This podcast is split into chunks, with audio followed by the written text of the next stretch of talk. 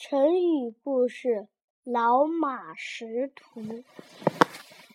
春秋时期，齐国大臣广广仲跟随齐桓公去攻打孤竹国。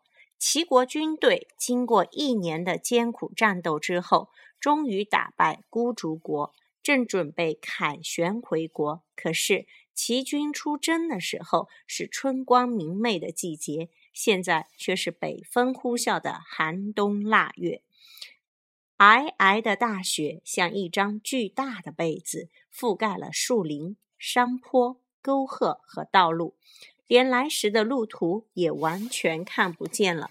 这可怎么办呢？齐桓公急坏了。再这样下去，别说是回齐国，恐怕所有的人都会冻死在荒山野岭。